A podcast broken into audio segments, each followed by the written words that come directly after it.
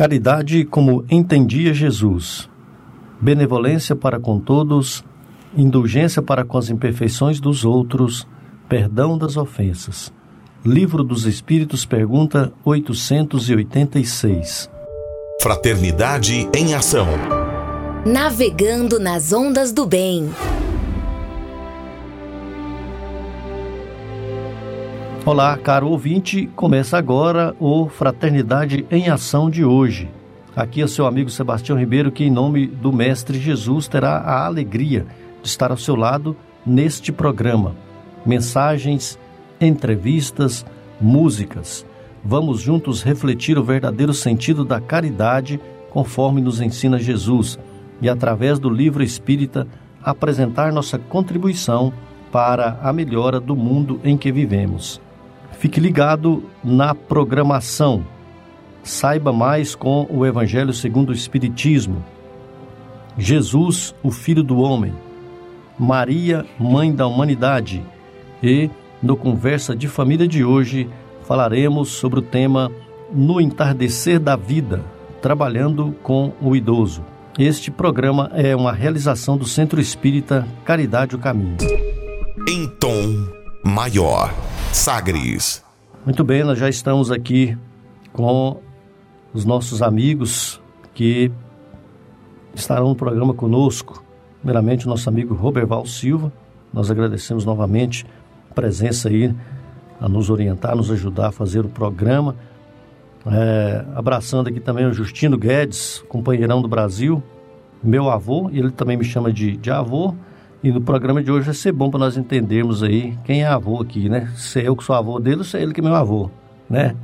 Justino Guedes, um abraço. Um abraço para nosso amigo Evandro Gomes, a Cleia Medeiros e a Letícia Martins, que contribui também com o nosso programa. Um grande abraço para eles, Deus abençoe muito toda essa equipe maravilhosa que nos ajuda aqui. E aqui no nosso estúdio, a Mônica Fernanda. Tudo bem, Mônica? Seja bem-vinda ao nosso programa de hoje.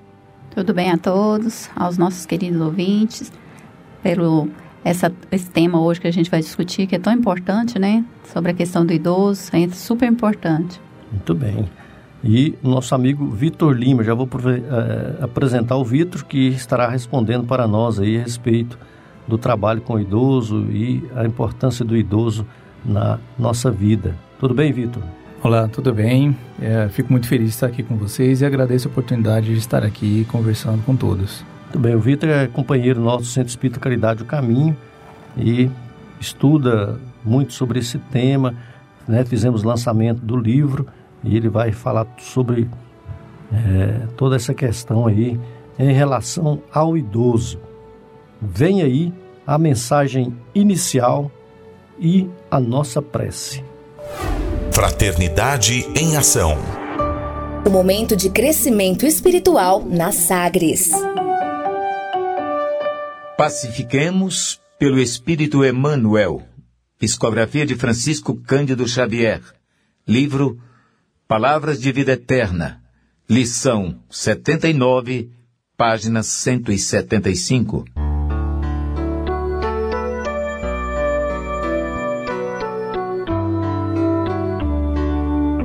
Bem-aventurados os pacificadores, porque serão chamados filhos de Deus. Jesus. Mateus 5.9 Não adianta estender a guerra nervosa. A contradita esperar-te-á em cada canto, porque a paz é fundamento da lei de Deus. Observa as catástrofes que vão passando, vezes sem conta, o homem faz-se o lobo do próprio homem, destruindo o campo terrestre. Mas Deus, em silêncio, determina que a erva cubra de novo o solo, colocando a flor na erva e formando fruto no corpo da própria flor. Vulcões arruinam extensas regiões, mas Deus restaura as paisagens dilaceradas. Maremotos varrem cidades, mas Deus indica-lhes outro lugar e ressurgem mais belas. Terremotos trazem calamidades aqui e ali, mas Deus reajusta a fisionomia do globo. Moléstias estranhas devastam população inteira, Mas Deus inspira a cabeça de cientistas abnegados e liquida as epidemias. Tempestades de quando em quando sacodem largas faixas da terra, mas Deus, pelas forças da natureza, faz o reequilíbrio de tudo. Não te entregues ao pessimismo em circunstância alguma. Tudo pode ser, agora diante de ti, aflição e convulsão. Contudo, tranquiliza a vida em torno quando puderes, porque a paz chegará pelas mãos de Deus.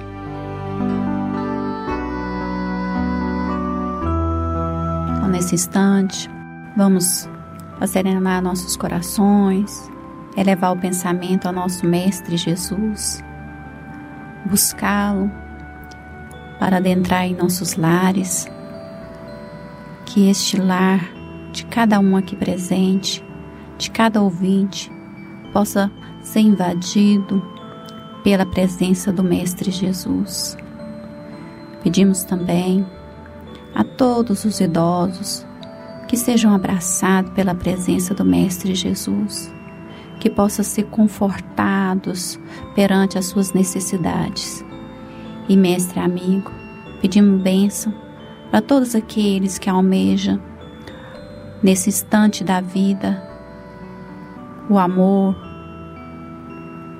a presença de um ente querido, que muitas das vezes o idoso fica no, perante a solidão, que eles possam ter sempre o amigo Jesus em suas, em suas orações, na sua presença, em seus corações. Damos graças ao Senhor, que assim seja. Sagres. Dicas para reforma íntima. Amigo ouvinte, a reforma interior é a grande meta de todos nós que somos seres eternos. Para nos auxiliar, a editora Alta de Souza publicou a Agenda Reforma Íntima para que, ao acordarmos e durante o dia também, tenhamos pequenos lembretes desse nosso desejo de melhora. Ouça agora algumas dicas do seu programa Fraternidade em Ação para a nossa reforma íntima. Muito bem, exercitando o otimismo e o bom ânimo, reflexão e vivência em torno do Evangelho. E a nossa esperança acerca de vós é firme, sabendo que, como sois participantes das aflições, assim o sereis também da consolação. Segundo aos Coríntios, capítulo 1, versículo 7. Meta do mês: desenvolver a esperança. Sete encontras diante do povo, como anseio de ajudá-lo. Se te propões contribuir na regeneração do campo social. Não te percas em pregações de rebelião e desespero. Emmanuel Fonteviva. Meta do dia: amparar os corações mais angustiados, irradiando a luz da esperança como fonte de paz e consolo. E sugestão para sua prece diária: prece pelos que sofrem no além-túmulo. Se você está interessado neste método para sua melhoria interior, conheça e utilize a Agenda Reforma Íntima. Ligue para Livraria e Distribuidora Vantuil de Freitas no WhatsApp 99281 9661. 99281 9661 e peça seus livros de reflexão, livros de estudo e também livros de esclarecimento, livros esclarecedores auxiliando aí ao nosso equilíbrio interior. Fraternidade em ação. Ondas de amor à luz da doutrina espírita.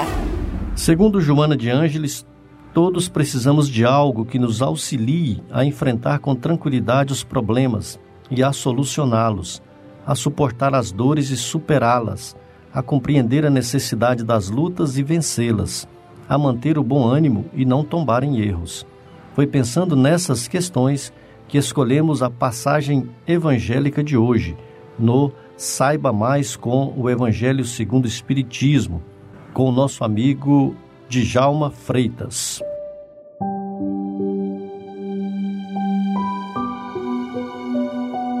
Olá, amigos. Sebastião, mais um dia junto com todos, uma felicidade imensa. Podemos aqui, principalmente, poder continuar, né, a, a falar sobre o capítulo 3 do Evangelho segundo o Espiritismo. E hoje eu quero atentar o item 6 e 7, que é a última explicação, o entendimento que Kardec teve é, sobre o tema. E o título é Destino da Terra e Causas da Miséria Humana. Qual é o destino da Terra? Esse mundo em que, com a bondade e a misericórdia divina, nos proporciona a, a vir, ir e vir, cumprindo as etapas, podendo espiar, alguns em missão. E as causas da miséria humana? Por que o homem se acha, se considera um infeliz, um sofredor nesse mundo? Companheiros, a gente vive num mundo de expiação e prova, isso todos nós sabemos. Parte de uma, de uma humanidade que ainda está muito presa aos valores e prazeres materiais e que tem dificuldade de perceber os prazeres espirituais. Essa é a grande maioria de nós que encontramos no planeta Terra. Tanto o lado material, não esqueçamos, quanto o lado espiritual. Porque a gente também tem uma, é, um certo engano de achar que ao desencarne tudo muda, tudo, tudo vira flores, vira o jardim do Éden. Não é bem assim. Como vivemos aqui na Terra, na, vibrando na matéria, ao chegarmos no plano mais etéreo, daremos continuidade ao processo em que foi extinto ao nosso desencarne. Então, esse mundo de prova e expiação, a Terra, é, tanto no lado material quanto espiritual, é vive esse momento de prova e expiação. E por que, que ainda prova e expiação? Se observarmos, o bem e o mal aqui conosco, é, eles estão meio que juntos, meio que unidos, mesclados, onde ainda nos dias de hoje a gente evidencia mais o mal do que o próprio bem. É, porque nós ainda não conseguimos visualizar as coisas belas que a Terra tem. A natureza, a, a própria humanidade. É, por nós vivemos ainda nessa vibração de, de prazeres materiais. E às vezes a gente esquece que Deus nos dá essa abundância, tanto material quanto espiritual, mas não na maneira como a gente vem trazendo e vivendo. É, Kardec também traz uma visão de que a Terra é um mundo ainda considerado como uma penitenciária, um lugar de degredo, onde para cá muitas pessoas vêm para espiar, e, e é uma verdade. Portanto, se nós analisarmos, é uma pequena parte de espíritos que ainda tem essa necessidade, que ainda vibram no mal, por como a gente diz, né, o bem não dá ibope, e a gente então evidencia mais o mal. Assim aqui na Terra, nos plano, no plano material e espiritual, essa pequena parte da população que, que habita, ok? A gente tem que ter é, visão de que o bem é maior aqui entre nós, apesar da gente ainda não vibrar nele uma pequena parte ainda insiste em viver no mal e que a destinação desse planeta será para essas pessoas um mundo melhor, um mundo de regeneração, um mundo onde o bem vai prevalecer mais do que o mal. Mas a gente sabe que não vai ser por decreto, que não vai ser é, chegar a partir de hoje será assim. Isso é uma conquista individual e coletiva de nós espíritos, encarnados e desencarnado. E que faz parte desse processo a nossa evolução. A destinação, portanto, da Terra é qual? Progredir, assim como nós. Apesar de ainda a maioria de nós ainda caminharmos lentamente para esse, é, esse progresso.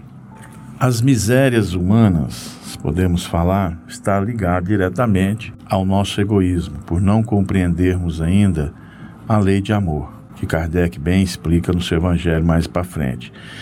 E, e, a gente às vezes também esquece, meus amigos, de agradecer as oportunidades que nós temos, que esse planeta foi destinado a burilar esses nossos mares uh, egóicos, de vaidade, de ciúme, de presunção. E nós temos essa oportunidade, como espíritos eternos, que o Pai nos criou, de podermos indo, indo e vindo a esse mundo e consertando e melhorando. Se não vejamos, nossa própria família. Sempre tem alguém um pouco melhor, um pouco mais adiantado, um pouco melhor em sentimentos, para ajudar a conduzir aqueles outros tantos que ainda permeiam por ignorância dentro do erro.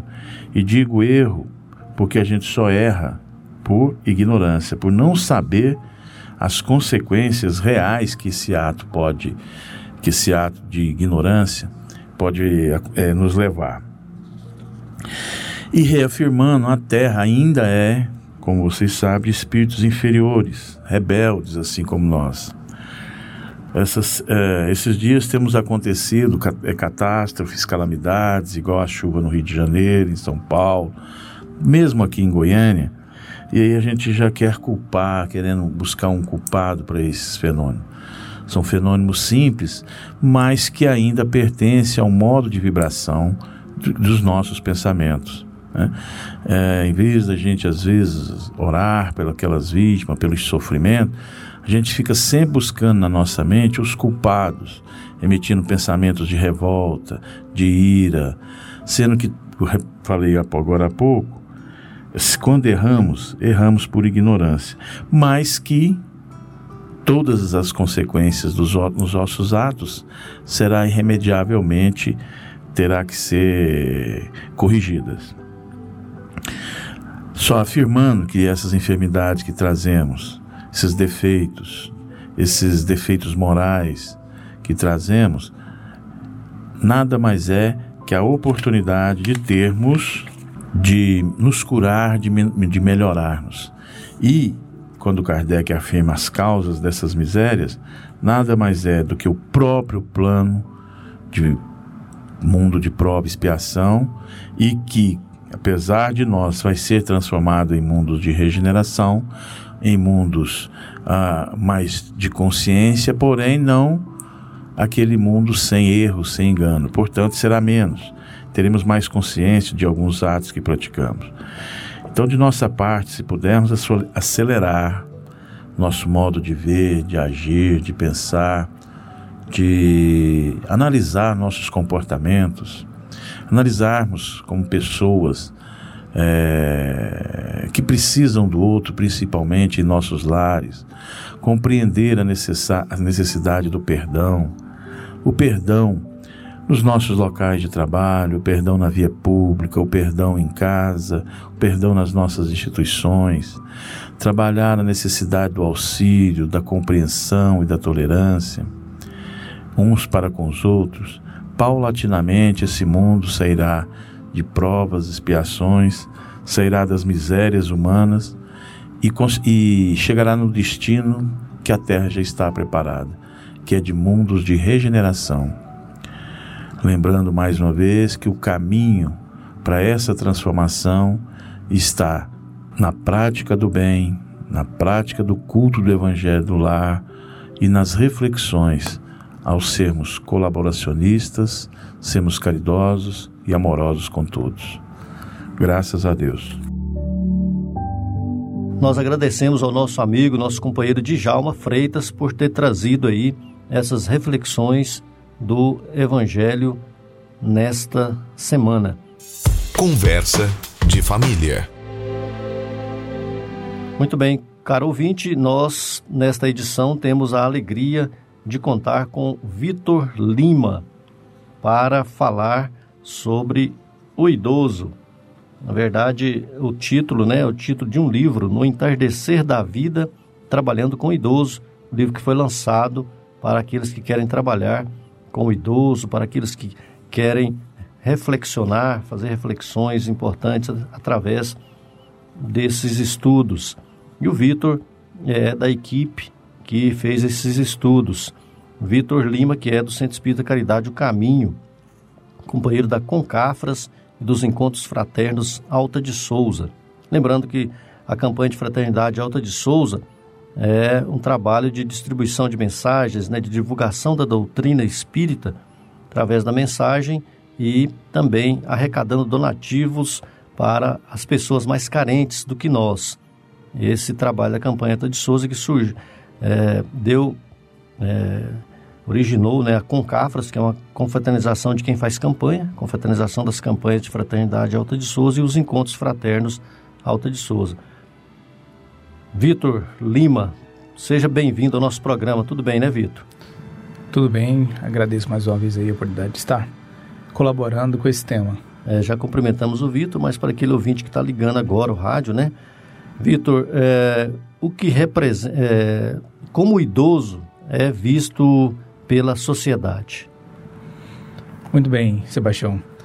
É importante nós até salientarmos uma diferença que existe uh, em expressões que nós utilizamos uh, das palavras para definir uh, os nossos irmãos já com a idade mais avançada, né? Então, utilizamos sempre duas definições de forma é, como se fossem a, a, mesma coisa, porém não são, né? Então, chamamos a pessoa ou de velho, ora chamamos de idoso, mas eu faço a reflexão né, com vocês e com o amigo ouvinte qual o significado de velho e qual o significado de idoso. Existe uma diferença Sim. entre as duas coisas. Né? Então, é, nós buscamos no dicionário né, esse, a definição desse verbete, e velho significa que é algo ou alguém muito idoso, antigo, gasto pelo uso, desusado, obsoleto. Né? E na definição, a definição de idoso é o termo idoso serve para caracterizar a população envelhecida em geral.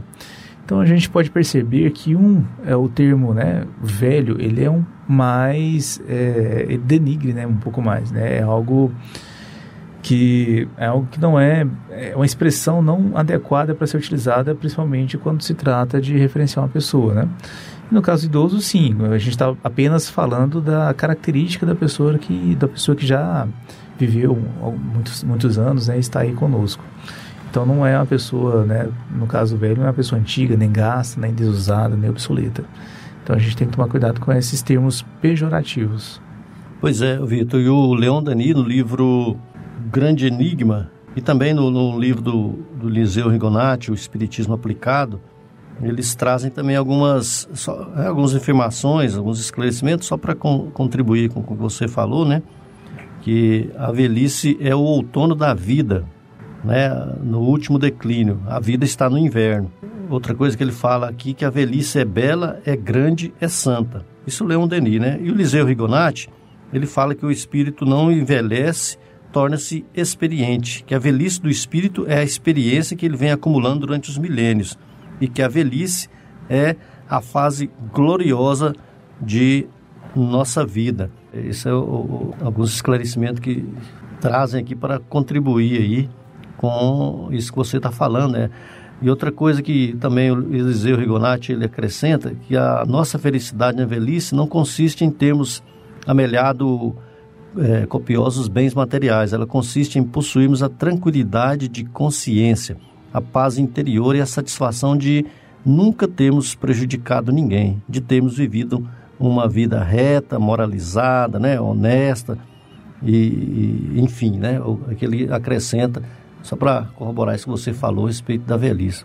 Pois não, Mônica? E entrando também nesse, nessa questão aí, a gente tem que lembrar das culturas antigas, né? Que valorizava a, pres a presença do idoso, que é o conhecimento, né? O idoso representava o conhecimento. Exatamente. Inclusive, na, na o, o, pessoal é, do, do, mundo antigo, né? Vamos dizer assim, lá da, da Europa, para lá... É, fato de, às vezes, a pessoa utilizar cabelo branco, a pessoa, né, é questão de, é, é de orgulho para eles, né, na, Europa. Hein, Vitor, o que é que representa aí a terceira idade para o espírito? Bom, a terceira idade para o espírito, na verdade, é a vida como um todo, né? A passagem dos espíritos pela vida corporal, ela é necessária para que a gente possa cumprir, né, por meio de ação material, os desígnios cuja execução Deus nos confia, né? Então, a, essa parte é necessária para que a gente possa desenvolver ali a inteligência, né? desenvolver as nossas virtudes, é, tentar aí extinguir né, os nossos defeitos.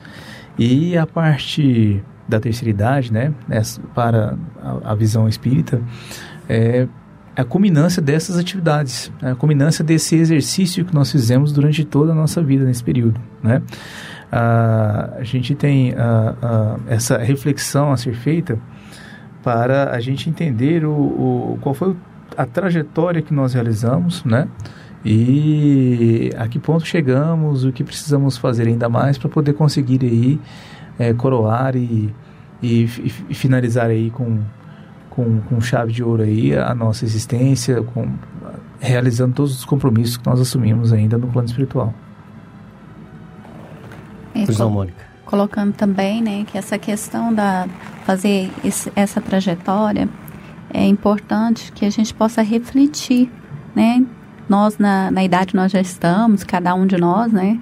Fazer uma reflexão em torno o que, que eu estou fazendo na minha vida, né? Será que eu estou cumprindo bem? O que, que eu estou deixando? Quais são os meus valores? Então, a gente fazer esse tipo de pergunta, né? Então, com o tempo, a gente vai amadurecendo e é importante que a gente possa refletir sobre o nosso legado. Certo. Em Vitor, é, nós fizemos dois, dois questionamentos né, é, sobre o idoso. Agora nós queremos ver a visão do idoso, né? Qual que é a visão dele perante é, a espiritualidade, né? Perante o, o mundo espiritual. Perfeito, Sebastião. Essa, essa pergunta é interessante porque ela inclusive complementa essa anterior que você acabou de fazer, né? Sim. E a, a, velhice, no caso do idoso, a velhice ela se apresenta só quando o indivíduo se considera inútil, né? Quando experimenta o desprestígio da sociedade preconceituosa que elaborou conceitos da vida em padrões torpemente materialistas. Então, ou seja, somente quando o próprio ser se considera inútil, se considera, é, enfim, inválido ou sem condições de contribuir, é que ele é, se apresenta como idoso. Mas enquanto ele se enxergar como uma pessoa ativa, como um elemento colaborador dentro da sociedade, dentro daquele universo que ele vive, que ele convive e no qual ele participa, ele não é um, um idoso, não é um velho. Ou seja, ele continua sendo membro ativo dentro do, do grupo do qual ele participa. Exato, até queria é, complementar também, lembrando aí da nossa mensagem que virá agora, né, no, no, no nosso intervalo, a mensagem a respeito, é, falando de Simão, Simão Zelote, né, Simão Zelote que era considerado o mais velho do, do, Colégio Apostólico de Jesus, e ele, ele ficava assim muito constrangido, porque a maioria dos apóstolos jovens, né, e ele já... É, um pouco de idade avançada, ele teve a conversa realmente com Jesus e aí nós te convidamos, ao ouvinte, para daqui a pouco você ouvir aí o nosso quadro é, Jesus, o Filho do Homem, que vai trazer aí esse, essa conversa de Jesus com Simão, né, com Simão Zelote. Chegou uma pergunta para nós aqui de Itaberaí. É, a Mônica, é? viu, Roberval, a Mônica é administrando em causa própria. Ela é de Itaberaí, então, graças a Deus, está sempre é, trazendo alguma coisa de Itaberaí para nós, né? A comunidade lá está ouvindo sempre, né? Muito bom. Então, o pessoal está contribuindo bastante. Então, chegou uma pergunta aqui do nosso irmão Jean de Itaberaí, do Centro Espírita Allan Kardec. Um grande abraço para o Jean. É, ele está o tempo todo conosco ligado aqui. Ele pergunta o seguinte: qual a melhor forma de se trabalhar com o idoso né, na casa espírita, obras sociais, entre outras tantas coisas que vem oferecendo para o idoso na sociedade? A melhor forma de trabalhar é desenvolvendo trabalhos. Essa aí é até uma, uma, uma pergunta que combina toda essa atividade, essa pesquisa que o grupo da editora Alta de Souza realizou uh, para produzir o livro, né, trabalhando com no entardecer da vida, trabalhando com idoso. E essa culminância é exatamente de montar a proposta né, do livro, inclusive traz, é de fazer a implantação do núcleo do idoso dentro da, das atividades realizadas. Então, é, é necessário criar esse centro de convivência, para realizar o atendimento da, desse público em específico, já que é, dentro de diversas instituições nós vemos aí atividades que contemplam é, o público infantil, o público jovem, o público adulto, mas raramente nós vemos aí iniciativas que realmente contemplam o público específico do idoso, né? Na verdade, assim, a gente diz raramente, mas assim, são poucas iniciativas que nós vemos, né? Muitas uh, a gente vê com esses três públicos iniciais, mas do público idoso a gente não vê com tanta frequência, né? Muito projeto, né, Vitor? É. Exato. Então essa implantação do núcleo idoso ele é extremamente importante porque é a oportunidade do idoso de estar realizando, tendo um momento de convivência com outras pessoas, tendo a oportunidade de receber palestras sobre sua própria educação, sua alimentação, sobre o que tem acontecido no mundo. É possível realizar oficinas para fazer uh, algumas atividades, uh, vamos assim dizer, uh, extracurriculares como inclusão digital, alguma outra oficina de trabalho manual. E isso contribui com que o idoso ele possa ocupar a sua mente, ter ali uma distração para poder ele, utilizar né, durante o dia a dia, né, ocupar a sua mente. E no final, aí pode ser utilizado aí um momento de confraternização, né, no caso do lanche e tudo mais. Então essa proposta de montar o núcleo idoso, né, de montar um centro de convivência é muito importante para que eles possam ali ter ali o grupo de amigos, ter ali com quem está é, pessoas de fora da família, né? Não que a família não seja importante, mas de ter a oportunidade de estar trocando experiências com pessoas de, de outras casas, né? Com outras pessoas ali que tanto fazem parte do seu da, da, sua faixa etária quanto quanto não. Muito bem. É, Vitor, nós vamos daqui a pouco falar mais sobre o idoso, né? A família, o, o abandono familiar e, e, também sobre essa, é, esse projeto, né? Que já, já existe em Goiânia, um trabalho feito por um, um grupo, né? Um, nós vamos falar sobre isso daqui a pouco também, é, para dar notícia, né? Já é um trabalho sendo feito, sendo executado por uma das das nossas casas aí, dos nossos centros espíritas, que já faz esse trabalho com o idoso da comunidade, independente de qual religião que ele tem ou não. Nós vamos fazer aqui um breve intervalo, mas antes do intervalo, Robert Val, lembrar do nosso amigo Jonatas, né? Muito bem lembrado aqui, eu não falei no início, né, do nosso amigo Jonatas, que o ouvinte está acostumado aí a ouvir o Jonatas fazendo o programa conosco. O Jonatas está aí no, numa outra tarefa, cuidando aí também da voz, né, cuidando aí da saúde, está tossindo demais e, e não pôde participar do nosso programa né, nesse dia.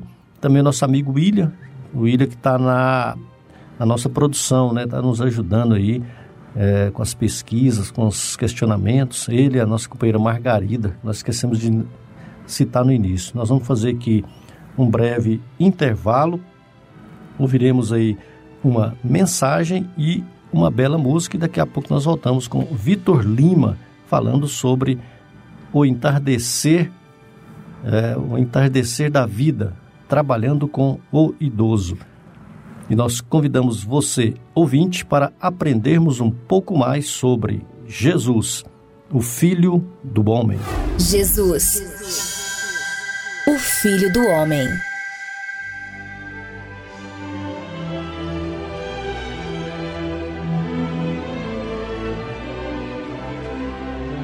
Velhos e moços.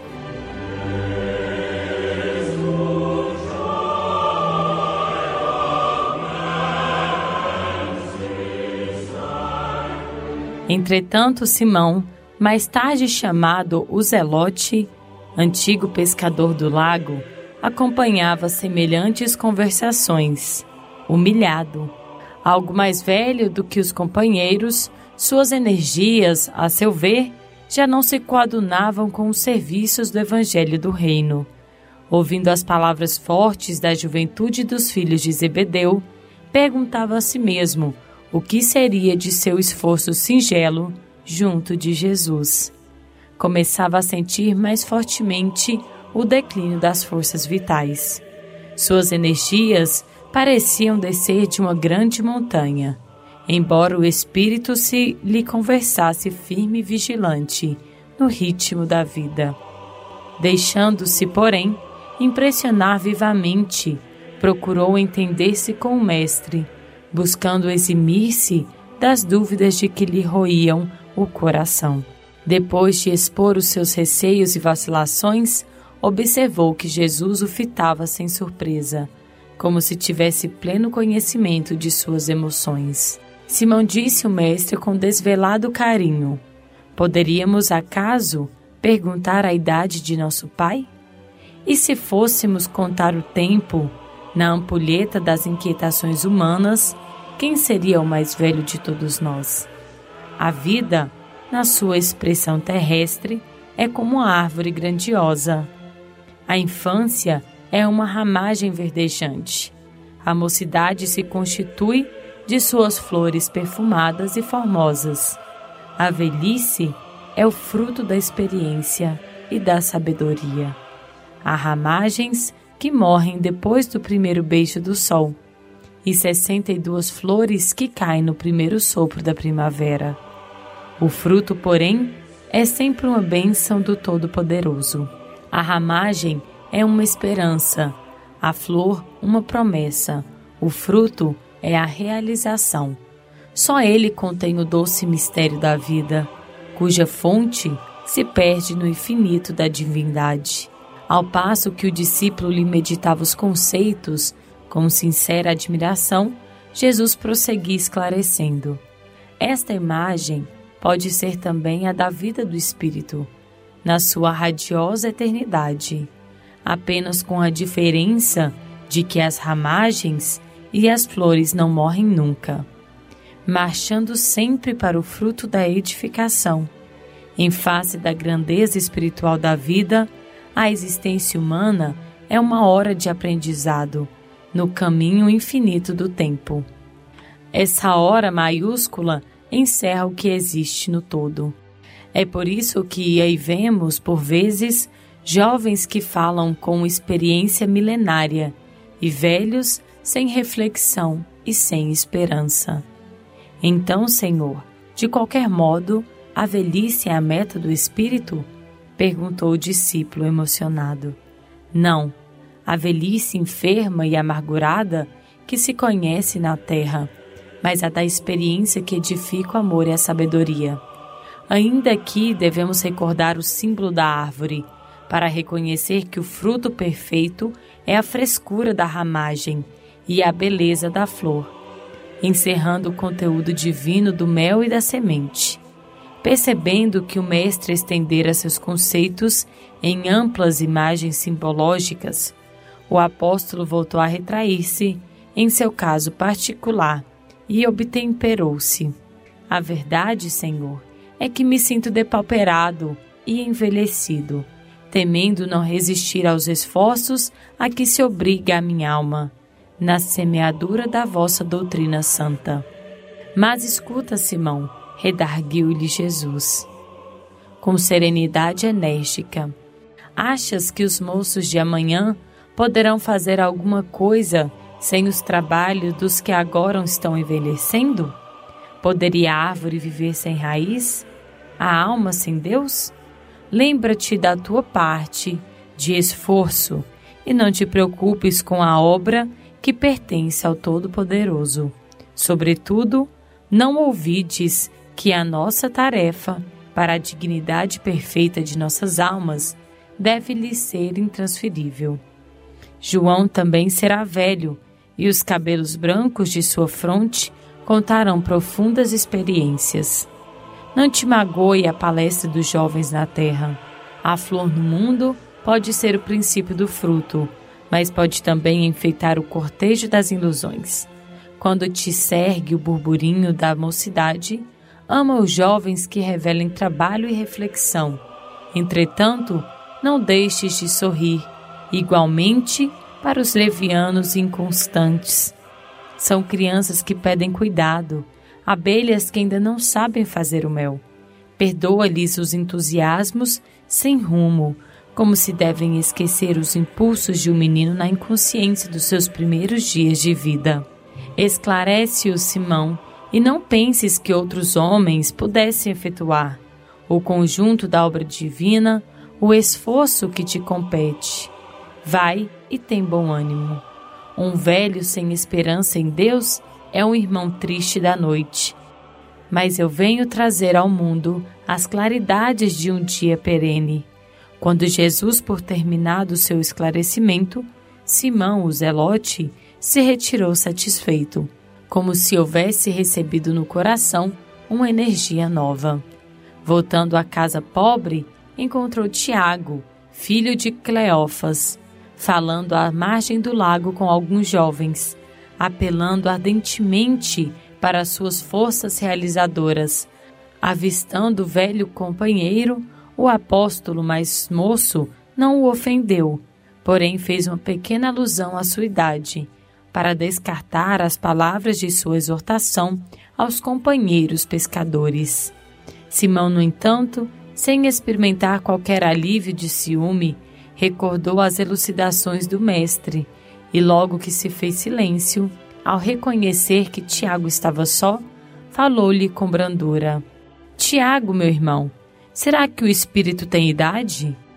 Se Deus contasse o tempo como nós, não seria ele o mais velho de toda a criação? E que homem no mundo guardará a presunção de que igualar ao Todo-Poderoso? Um rapaz não conseguiria realizar a sua tarefa na terra se não tivesse a precedê-lo as experiências de seus pais. Nessa noite, Simão, o Zelote, teve um sonho glorioso para a sua alma simples. O discípulo sentia-se venturoso naquele momento sublime. Jesus, no alto da colina prodigiosa, mostrava-lhe o mundo inteiro. Eram cidades e campos, mares e montanhas. Em seguida, o antigo pescador compreendeu que teus olhos assombrados divisavam as paisagens do futuro. Ao lado de seu deslumbramento, passava a imensa família humana. Todas as criaturas citavam o Mestre, com os olhos agradecidos e refulgentes de amor. As crianças lhe chamavam amigo fiel, os jovens, verdade do céu, os velhos, sagrada esperança. Simão acordou, experimentando indefinível alegria. Na manhã imediata, antes do trabalho, procurou o Senhor e beijou-lhe a fímbria humilde da túnica, exclamando jubilosamente: Mestre, agora vos compreendo. Jesus contemplou com amor e respondeu: Em verdade, Simão, ser moço ou velho no mundo não interessa. Antes de tudo, é preciso ser de Deus. Do livro Boa Nova, pelo espírito Humberto de Campos, Francisco Cândido Xavier.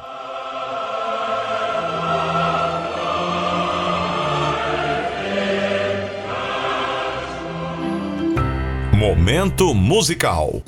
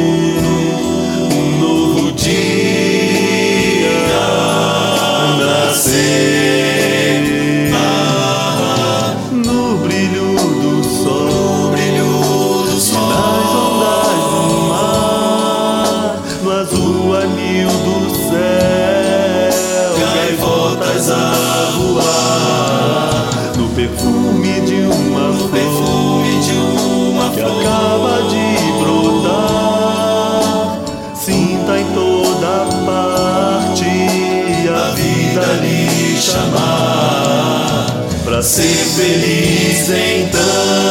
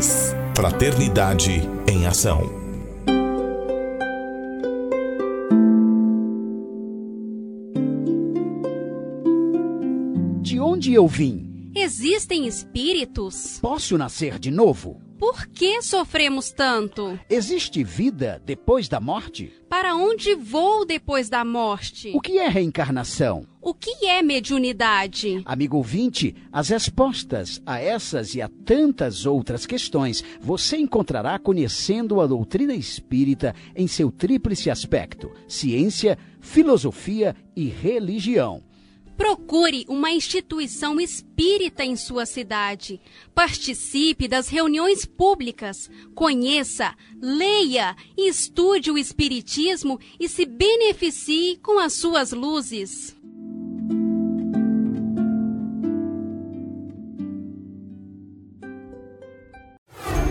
De volta com mais. Fraternidade em Ação. O seu momento de crescimento espiritual na Sagres.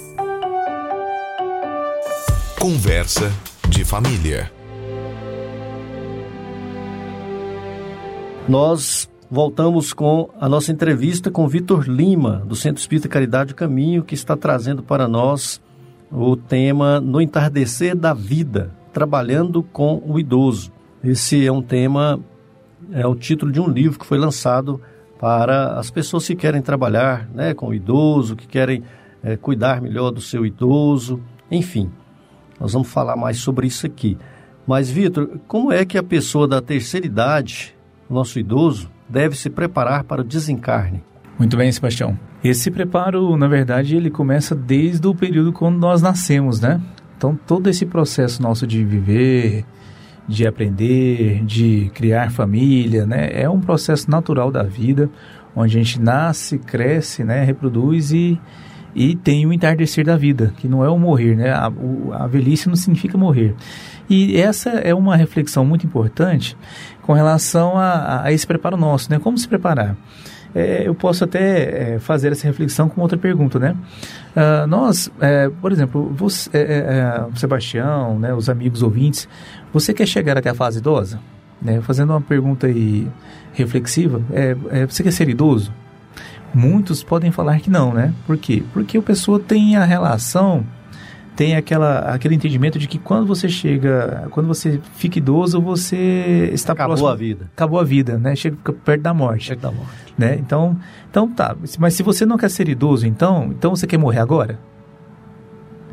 É, porque se você não quer chegar até a fase idosa, então você tem que morrer antes.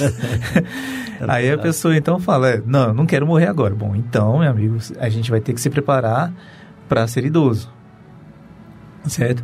E aí, esse até uma, uma outra, um outro questionamento que é, a gente pode se fazer, né? Como se preparar para ser idoso? Tá? E aí a gente entra nessa, nessa, nesses pontos aí que o despertar do idoso não é autossuficiente é, e, e, o, seu, o seu interesse pelos outros. Então, como se preparar para ser idoso? É realmente realizar todas as. É, cumprir com todas as etapas da nossa vida de acordo com cada responsabilidade que ela possui. Então, enquanto nós somos crianças, nós estamos ali no momento de descoberta, né? Estamos ali aprendendo, até dominando as nossas faculdades biológicas, né? No caso da, de um andar, né? A criança ainda não aprendeu a andar, ela vai aprender a andar, vai aprender a falar. Né? No caso do jovem, nós estamos ali descobrindo, né? com todas as nossas potencialidades, né, explodindo, né, ou seja, querendo ganhar o mundo. Então a gente faz planos, é, realiza é, todo um planejamento de vida. Na nossa fase adulta, aí a gente vai realmente concretizar essa, essa, essas etapas, né? vamos tentar concretizar aí essas etapas. E na fase idosa a gente chega nessa fase para poder realmente conseguir ali é, vivenciar essa, essa, finalizar essa experiência, mas também refletindo sobre as nossas ações e podendo colaborar com as outras pessoas, né, que precisam das nossas experiências, porque nós já temos vivência, né? Então, a partir do momento que a pessoa idosa já possui vivência, já possui experiência, ela naturalmente ela consegue contribuir com as pessoas que estão começando agora, né? E esse preparo também é o a gente pode estar tá mostrando aí as vantagens de usar a nossa liberdade, né? É, em atos de solidariedade, que é a questão de auxiliar o próximo, né? É, tendo ali, né? Evidenciando um pouco mais ali nosso bem-estar físico e espiritual, né? É, utilizando esse esse esse esse bem-estar para poder a gente estudar, para poder viajar, né? E para a gente doar também algumas horas de trabalho em serviço voluntário, né? Nós temos aí várias crianças que precisam de um avô, né? Quantas crianças que não têm um avô? Né? Então tem criança que precisa de um avô, precisa de um colo, precisa de uma atenção. Assim como o idoso precisa de atenção, a criança também precisa. E o idoso ele tem essa oportunidade de dar atenção, de brincar com a corda, né? Com de brincar ali no pique-esconde, de brincar do amarelinha, ou de brincar, enfim, de qualquer outra. Você está falando do idoso brincar? Dessas brincadeiras? É mesmo? Sim, é, tem muito. Nossa, tem muito idoso que é mais jovem do que eu, Sebastião. Faz coisas que eu não tenho coragem de fazer. amarelinha, né? Poxa vida, então é bacana demais isso aí, né, mano? Não, e a, a ideia de, também de é, mostrar né, a junção do velho com o novo, que muita criança hoje em dia que não sabe brincadeiras do passado Coisa aí, não boa. tem nem ideia de que, que seja. E essa, é. essa, essa contribuição do idoso ajuda muito, né? Certo. É, desculpa interromper, Vitor, porque eu fiquei assim, eu fiquei entusiasmado com essa Sim. Às vezes a gente não vê muito isso aí, né? Não, sim. Na verdade, Sebastião, se nós pararmos para refletir, a, a nosso, o, nosso, o nosso dia a dia hoje, o que acontece? Nós temos muitos casos onde os pais deixam as crianças com os pais, com os avós, para que possam trabalhar, né? E aí, essa vivência, essa convivência, ela se dá muito com os idosos, né? Dos, das crianças, dos netos com os avós. Então, essas brincadeiras, essas partes, até pela disponibilidade que os idosos têm, elas se realizam muito com os avós, né? com os idosos e não com os pais. Então, por isso que realmente tem essa parte dessa interação, dessa brincadeira dos, dos idosos com as crianças. Muito bem. É, Vitor, o que é que é prejudicial ao idoso? Isso é muito importante, gente. Todos nós termos atenção, Sebastião. É porque a pessoa idosa, é à medida que ela vai né, alcançando uma certa idade, é, ela vai perdendo, né, vai diminuindo ali um pouco da, da, das faculdades, né, é, da, da, autonomia é, física. Então a pessoa idosa já, é, por mais que tenha alguns idosos que brinquem de amarelinha, mas às vezes não conseguem correr como já corria quando era jovem, não conseguem andar tão rápido quanto andava quando era jovem, né? E uh, nós, na nossa jovialidade, a gente acaba não tendo tanta paciência de esperar o tempo da pessoa idosa, né? Então, quando a pessoa idosa, por exemplo, vai falar alguma coisa e ela, às vezes, é, esquece um pouco, tenta puxar ali na memória uh, o que ela quer falar, às vezes a gente atravessa e fala assim, não, pode deixar que é isso aqui e na verdade a gente acaba cortando né, um, um, uma liberdade, né, um, uma oportunidade de exercício mental para aquela pessoa idosa para que ela se continue, continue, ativa. Então, a partir do momento que a gente passa a tirar essa liberdade, passa a tirar essas oportunidades da pessoa exercitar física e mentalmente, a gente acaba contribuindo, né, é, é com muita tristeza, mas a gente acaba contribuindo com essa, com essa com essa, com essa ação da natureza do, do da decadência física e psicológica da pessoa idosa. Ô Vitor, também tem a questão do exagero, né? que muitas das vezes a família, por autoproteção ao idoso, acaba limitando o idoso dentro da própria casa dele. E isso aí também tem que tomar cuidado, porque requer uma solidão íntima no idoso. Exatamente. Pois é, Vitor, isso aí seria, poderia classificar isso aí com um maltrato? Um maltrato ao idoso? Essa, essa, assim, essa, porque às vezes a gente quer antecipar, quer ajudar, né? A pessoa está tentando falar alguma coisa, você vai complementa. É, aí pelo que você falou aí, é, você, você está contribuindo assim, as, é, contribuindo não, você às vezes está é, até maltratando a pessoa porque você não tem paciência para esperar que a pessoa é, conclua né, a, sua, a sua conversa ou mesmo a sua ideia. Seria um maltrato isso aí, não? Bom, Sebastião, é, é, nesse ponto em específico de é, não esperar a pessoa terminar de falar, né, ela não chega a ser algo que infringe a lei, né, porque nós temos inclusive o Estatuto do Idoso, né, Sim. que é, é, traz aí todos os direitos do idoso para tentar garantir ali os direitos do, do idoso, né? É, com relação a, a, as, aos direitos que ele tem, a, quais são as obrigações da, da, das, dos familiares, né? Com relação ao idoso, a assistência que tem que ser dada, médica, é, de saúde e tudo mais, né? É, todo esse, esse acompanhamento que precisa ser dado. Mas nesse caso em específico que você mencionou, Sebastião, é no mínimo falta de caridade, né? Quando a pessoa, a gente, quando nós não respeitamos né, os limites, né, ou a, as, limita as limitações da, da, da, de uma pessoa, independente de, da idade, ou independente da situação, a gente está no mínimo faltando com a caridade com, para com aquela pessoa, certo? Então, uh, nós devemos uh, ter essa, essa compreensão tanto para auxiliá-la, né, tanto para dar esse, não tomar, não tirar essa oportunidade da pessoa é, fazer o exercício mental, né, de é, essa questão de lembrar, porque isso é muito importante quando uh, o idoso ele força a memória para poder falar alguma coisa ou lembrar alguma coisa que ele gostaria de falar e esqueceu, é um exercício de memória que a gente não pode tirar, porque senão uh, o idoso ele acaba, ao invés de, de, de, de lembrar as coisas, ele acaba é, tendo mais incentivo para esquecer. Então ele não tem esse exercício mental, então ele acaba trava, né? Trava. Então assim ele acaba não tendo esse, esse exercício mental e complica. Isso realmente prejudica o idoso nesse sentido. E também tem a questão, Vitor, dessa questão que você está colocando aí, da falta de paciência, da falta de caridade, né? Perante, a gente vê muito isso, né, dentro dos lares. Nós temos que lembrar que nós também seremos idosos. Então, se colocar no lugar do outro é super importante, porque você não vai querer fazer aquilo que não gostaria que fizesse para você mesmo. Acho que antes mais nada, toda vez que estiver diante de uma situação perante o idoso, a gente se colocar no lugar dele, né? Porque nós logo, logo estaremos também. Como que a gente gostaria que os nossos filhos nos tratassem também? Pois não. Exatamente. É, é, complementando o que você falou, Mônica, é, não precisa ser idoso para passar por uma situação dessa. Basta, por exemplo, ter filhos, né? Então, às vezes você já é, é, apenas adulto, não é idoso ainda, mas o seu filho que já está numa geração mais à frente, na parte de tecnologia e tudo mais. Então, quando você pega o celular, você às vezes tem tanta funcionalidade lá e não sabe muito bem por onde começar, o seu filho, não, dá aqui, deixa eu mexer aqui, pai. Então, assim, é, você vê uma criança já é, não tendo a paciência com o adulto. Então, e como é que a gente muda isso? É exatamente pelo exemplo, né? Quando os nossos filhos é, veem nós, pais, é, tendo é, paciência com os avós, mostra, dá o exemplo para as crianças de que a gente deve ter paciência, deve respeitar as limitações de cada um, porque cada um passa por uma fase e é uma fase natural da vida.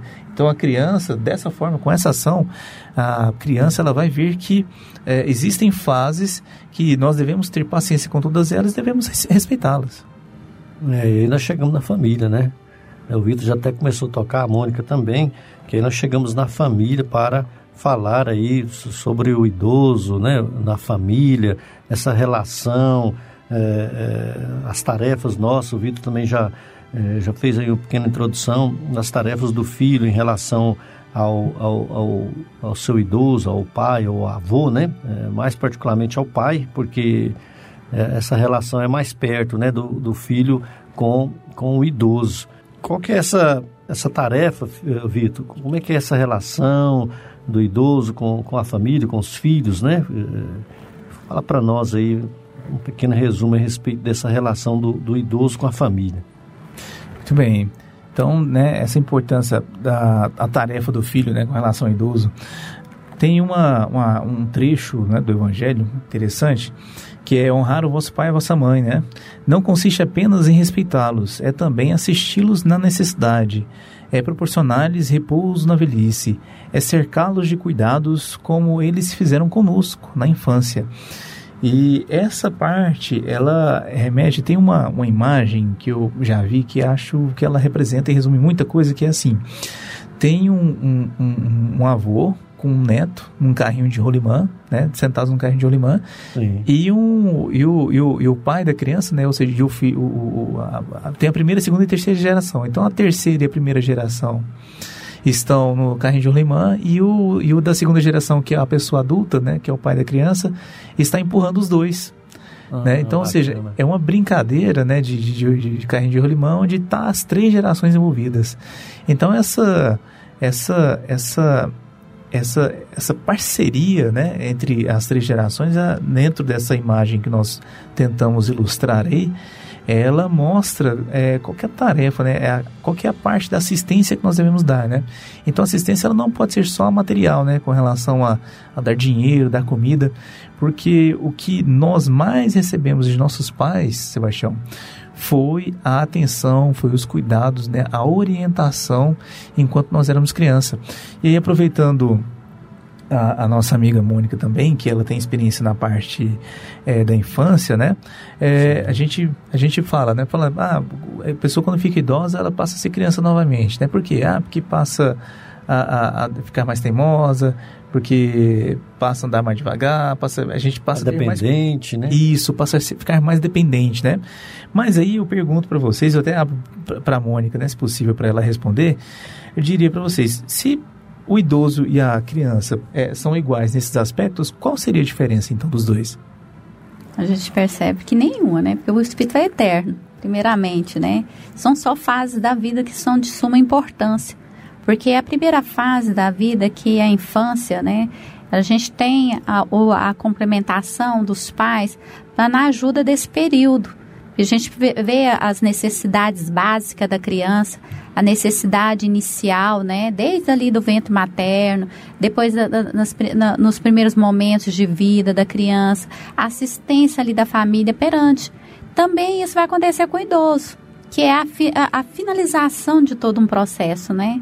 Então ali também entra o papel da família novamente, que é auxiliar nesse processo tudo do findar da vida, né? Que é a necessidade ali de estar tá ali, ó, é, porque nós temos a nosso corpo, né? O corpo ele vai tendo um processo ali que vai debilitando.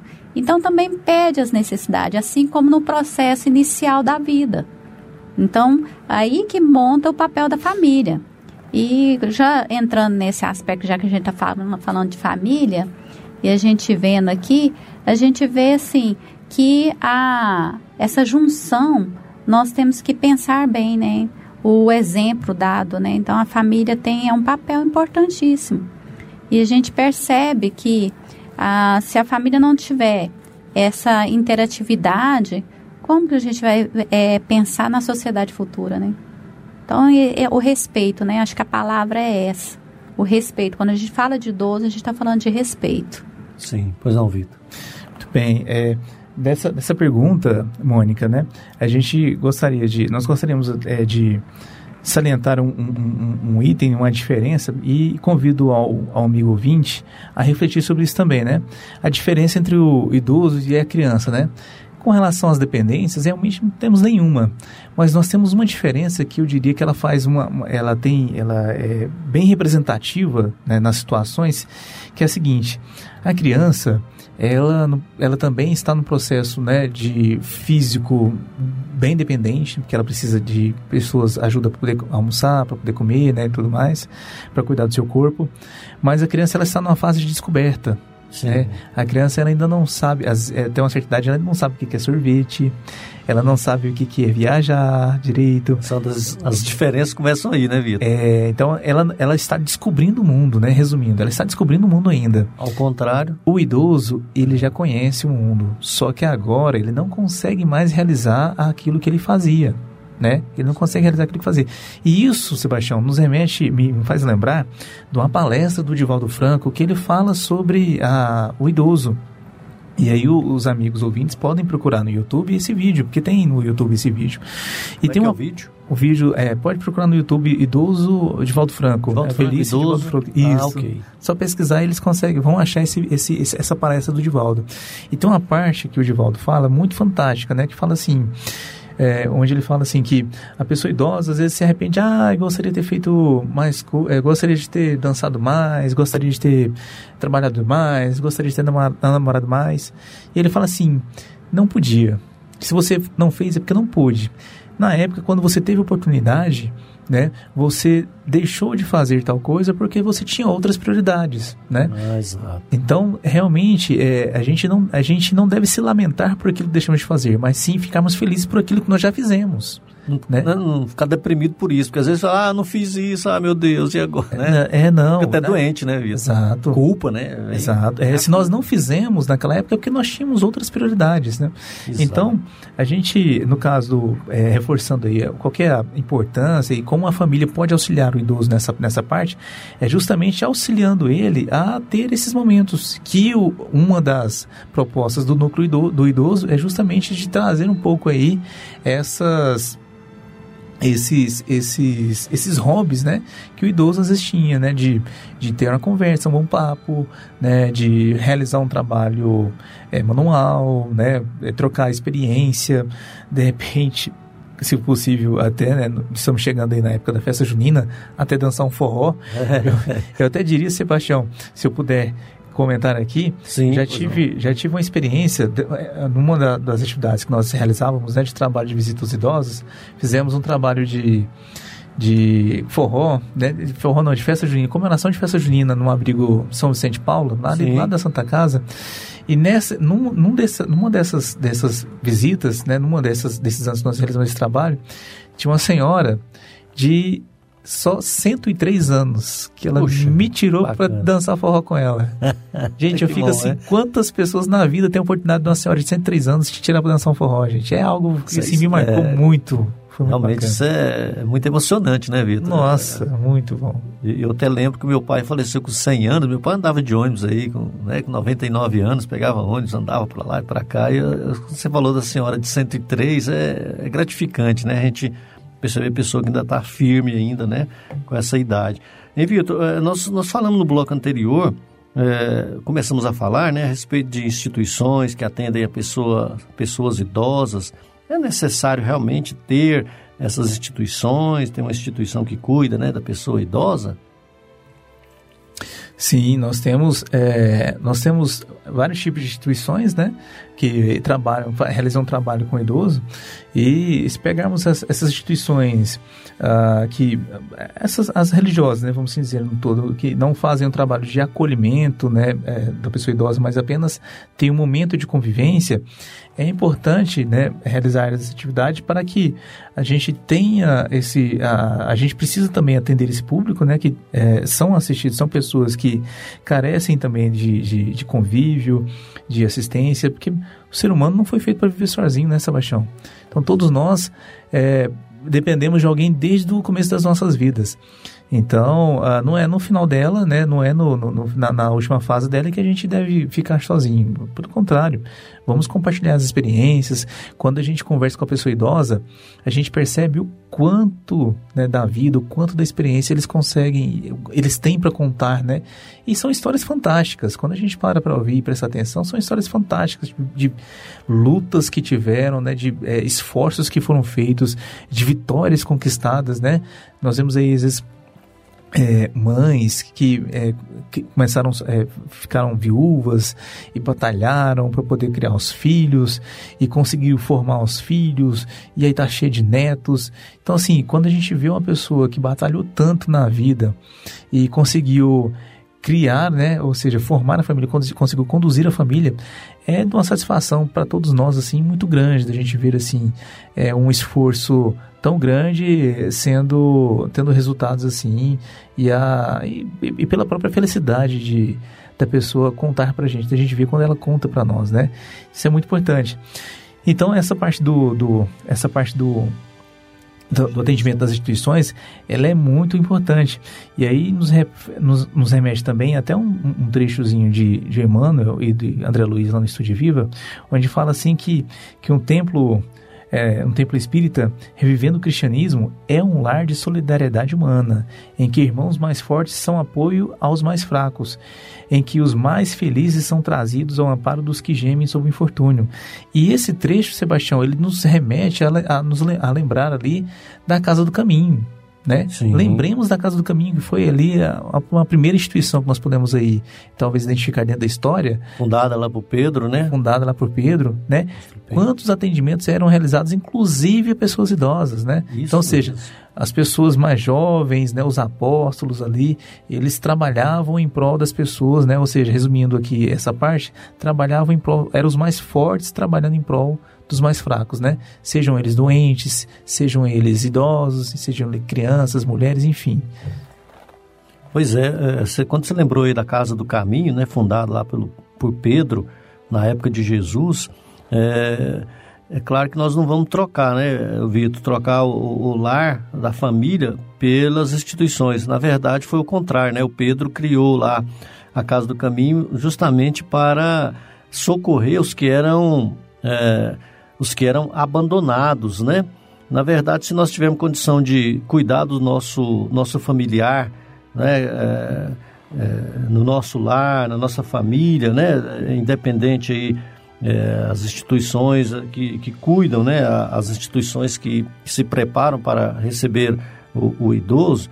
Na verdade, o, quando Pedro fundou é, a Casa do Caminho foi justamente para receber aqueles que eram abandonados, é, os, os, os, inválidos, as crianças, os, os idosos, né, os, que ele atendia lá na Casa do Caminho. Então, é, às vezes a gente fica com essa dúvida, falar, eu crio instituição e aí eu vou ter público, sempre, só, sempre teremos, né, Vitor? Mas assim, a, qual que, é, se conseguíssemos é, deixar no nosso lar, o nosso idoso querido, né, seria não sei, às vezes melhor, né? Claro que às vezes e tem idoso que fica em casa sendo maltratado, com falta de respeito, essas coisas todas. Mas as instituições é, se preparam justamente por isso, né?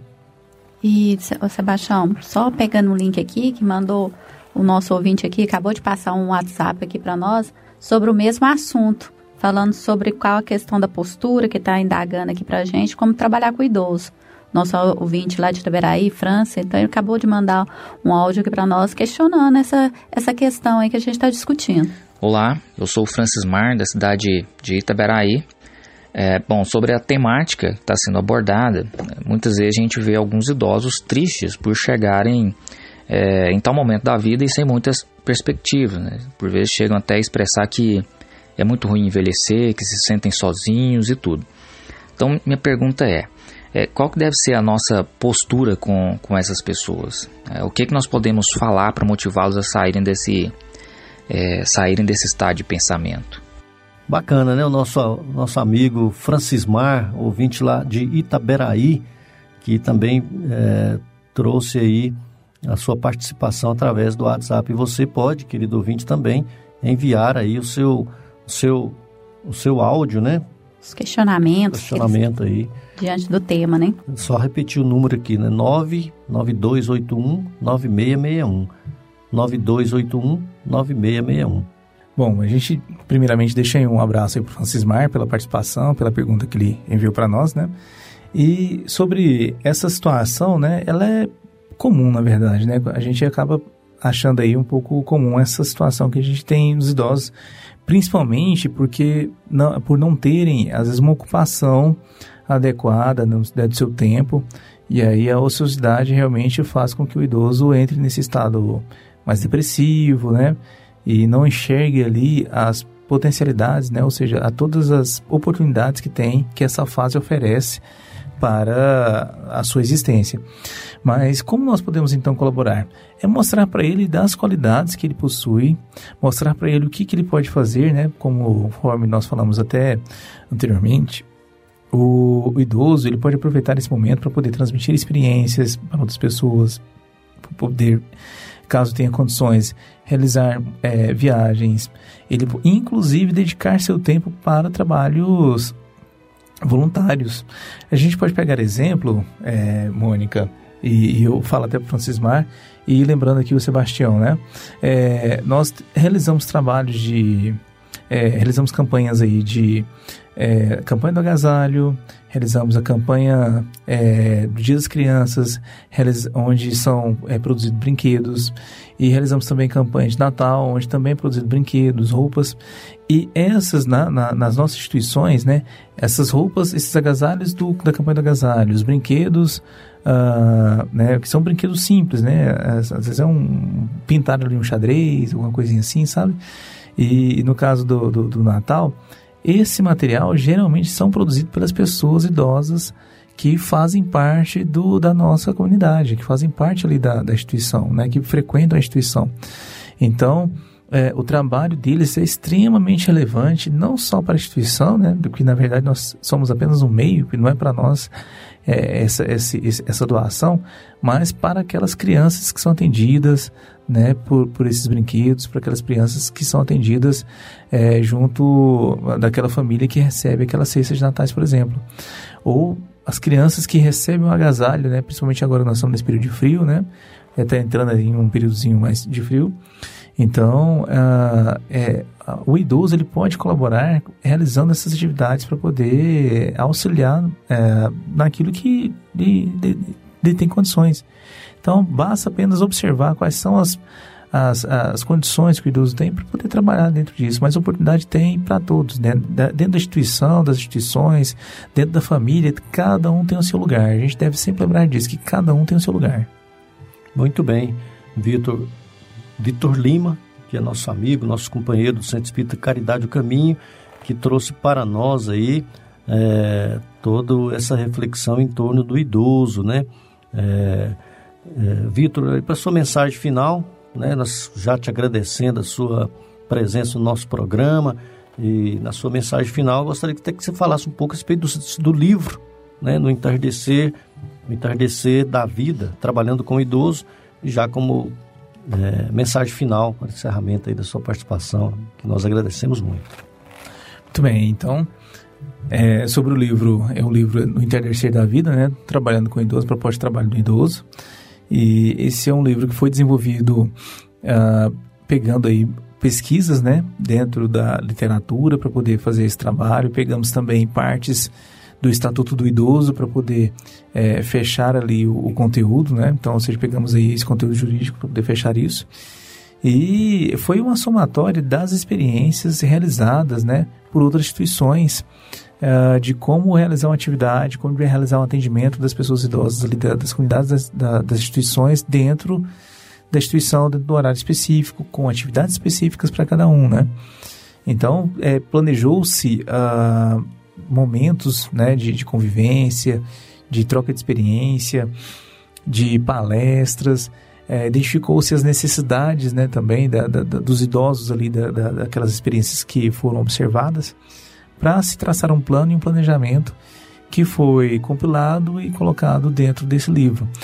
Então, os ouvintes que tiverem interesse de entender um pouco mais sobre a importância do idoso, como se preparar para a vida física, como se preparar para, para é, essa fase do idoso, qual que deve ser o papel da família é, para o idoso. Nós temos também ali a importância do cuidador de idosos, né, que é um papel que às vezes não é uma pessoa da família, mas é uma pessoa que é responsável por aquele idoso, né? Então mostra também qual que é a importância desse cuidador de idosos e, enfim, é, é, uma, é um livro assim muito rico para esse público, né, tanto para a gente nos é, refletir quanto a essa, essa fase que todos nós, se Deus quiser, chegaremos, um, chegaremos é, até ela um dia, e qual que deve ser a nossa postura perante aquelas pessoas que já chegaram nessa fase. Muito bem, esse livro é da editora Editora Alta de Souza. Onde pode encontrar esse livro, né, nas nossas livrarias, né? Posso até dar um número aqui, né, Vitor? 92819661. 92819661, é um 9 antes, né? 992819661. Livraria Distribuidora Vantuil de Freitas, que é lá do Centro Espírito Caridade Caminho. Não é isso? É da editora Alta de Souza, né? Perfeito, isso, da editora Alta de Souza, né? Então, as livrarias distribuidoras pegam os livros e distribuem, né? Então, será um imenso prazer a gente entregar esse livro aí para vocês. Muito bem. Vitor Lima, do Centro Espírita Caridade Caminho, que esteve conosco trazendo aí esse importante essa importante reflexão e, e, como nós tratarmos o nosso idoso e como também aproveitar né, o nosso idoso aí ainda com suas seus potenciais, suas experiências. Obrigado ao nosso amigo Vitor Lima, porque agora nós vamos para o nosso momento do abraço, momento da fraternidade que nós chamamos aqui, em que nós enviamos abraço para os nossos amigos, nossos conhecidos, nossos ouvintes queridos, né?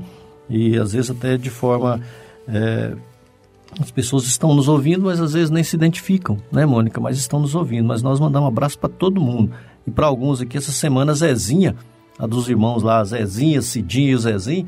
É, o Zezinho ouviu o programa, estava é, ouvindo o esporte, né? É, esperando para ouvir o esporte lá, que ele fica sempre ligado no esporte, e ouviu o programa nosso. Falou, ah, rapaz, Zezinho deve ser eu mesmo. Porque eu sempre falava para Zezinha, né? Falava, Zezinho, manda um abraço pro seu irmão Zezinho aqui também. Ele ouviu e falou, ó, oh, era o Tião aquela voz. E aí a Zezinha nos. Grande abraço aí pra Zezinha, pra Cidinha e pro Zezinho, são os, os três irmãos, né, ali do Jardim Novo Mundo. Aí nós falamos, é, estão sempre nos ouvindo, nossos amigos mesmo, né? O Eurípides Mendes lá no Faz Salville, a Daiane no Fim Social, a Kênia no Goiânia 2, o Alan Luiz, o Alan Luiz aqui no setor oeste, é, a Jane e o Rogério, o seu filho Neto, em Trindade, o Otacílio em Goianésia, o Tomé e o Dione lá no Jardim Curitiba, é, em Aparecida do Rio Doce, é, Jaci, Paulo e a Nayane. O Paulo e a Nayane fazem um programa de rádio lá na cidade de Aparecida do Rio Doce, são os nossos amigos. É, Clarice, a Clarice lá em Paris, na França. A Keila e o Lourenço, seu filho, na cidade, é, cidade do Porto, em Portugal. A Valquíria lá em Campinas, quase minha vizinha ali, para cima da casa da minha mãe. Grande abraço para a Valquíria. O Francisco Lima, que é do Ceará. Francisco Lima, nessa semana, fez aniversário. Grande abraço, viu, Francisco? Francisco Lima também faz um programa de rádio lá no Ceará.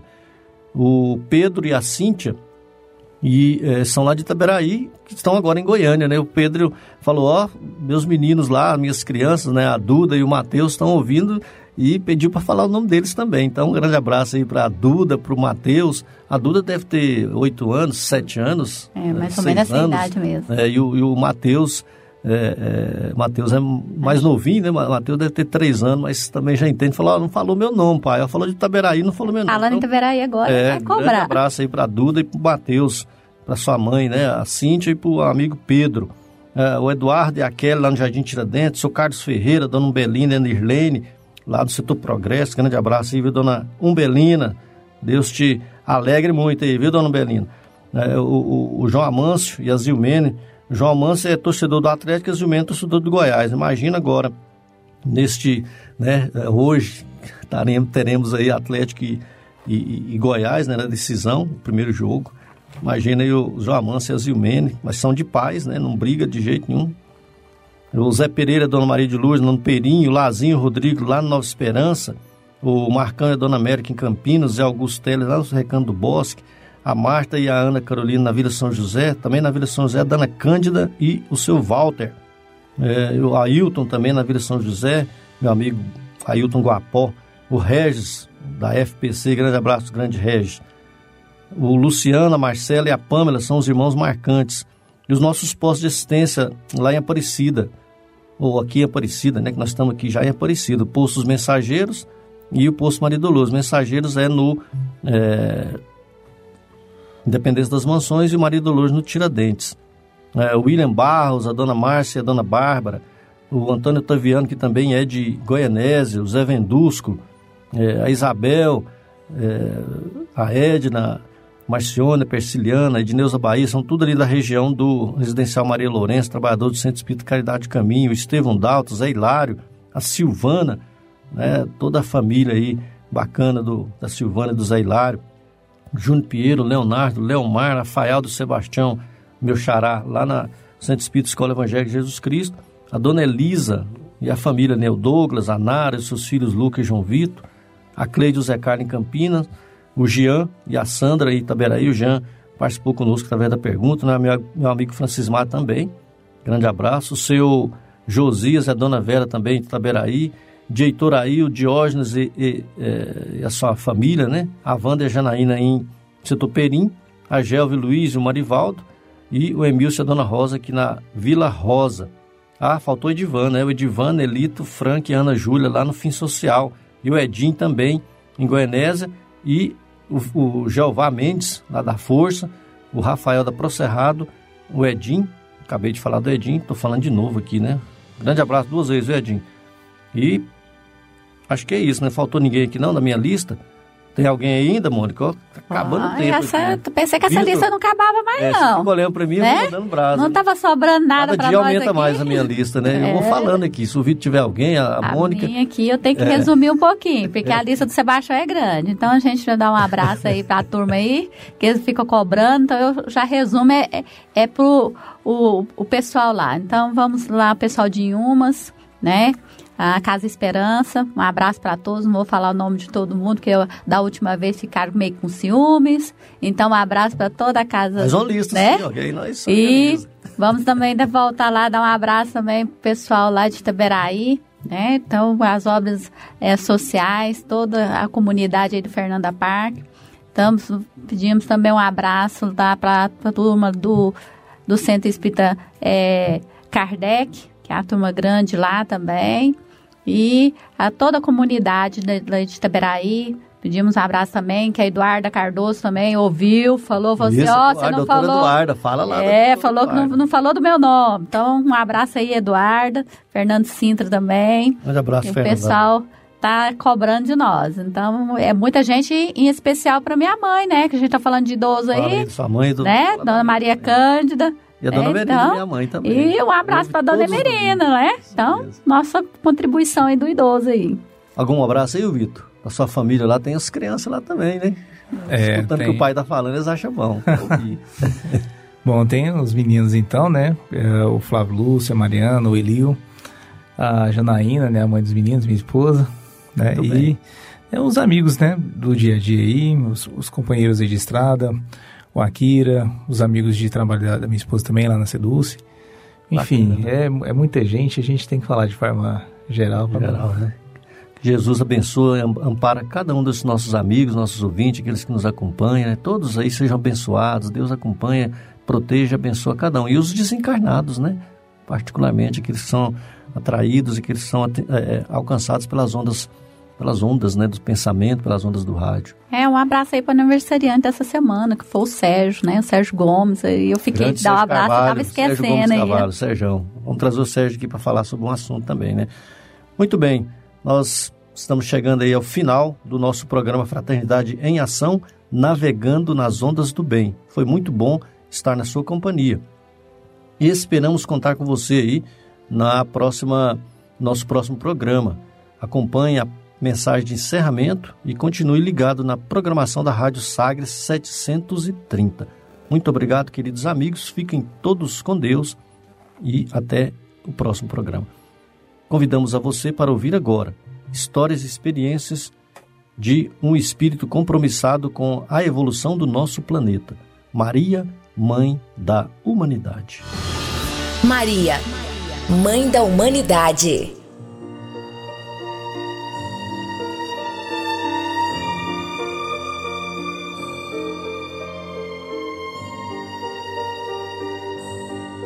O olhar de Maria.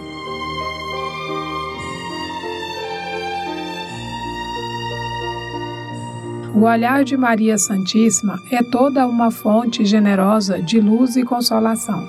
Seu olhar é semelhante à luz da aurora, traz energias renovadoras, traz alegria, traz esperança, traz confiança no futuro, trazendo todas essas bênçãos envoltas em muita pureza e doçura. Nos caminhos da vida, quando desânimo e amargura envolverem nosso coração, mentalizemos o olhar de Maria e, ao nos alimentarmos com seu olhar, veremos que novo alento percorre nosso espírito e conseguiremos, por nossa vez, olhar com fé as vicissitudes da vida.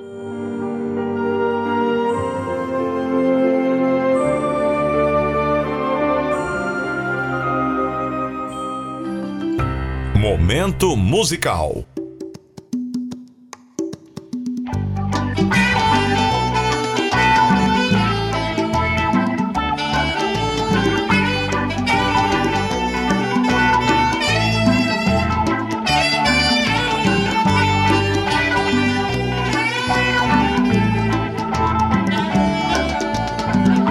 Viver em família é o lema para a humanidade.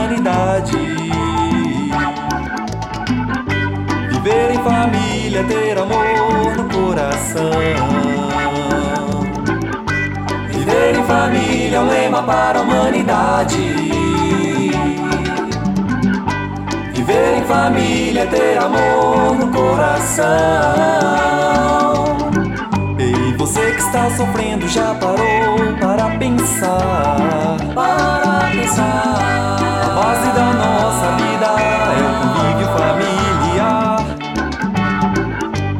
você que se diz infeliz já olhou ao seu redor? Ao seu redor. Tanta gente sem uma família, levando a vida tão só. Como vai ser bem melhor o mundo quando a humanidade compreender que Deus é o Pai de todos, uma só família de fato vamos ser. Viver em família é um lema para a humanidade.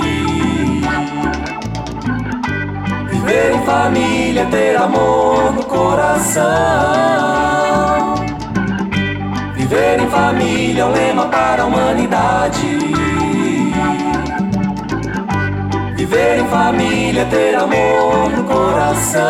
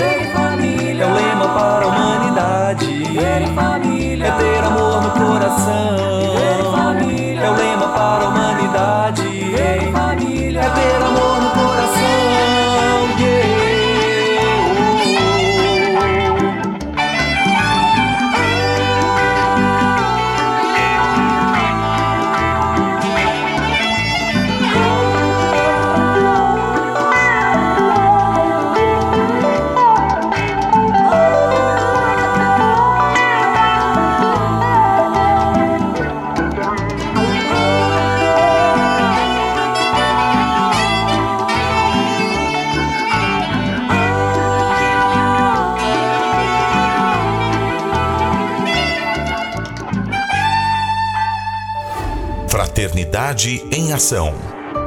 O momento de crescimento espiritual na Sagres.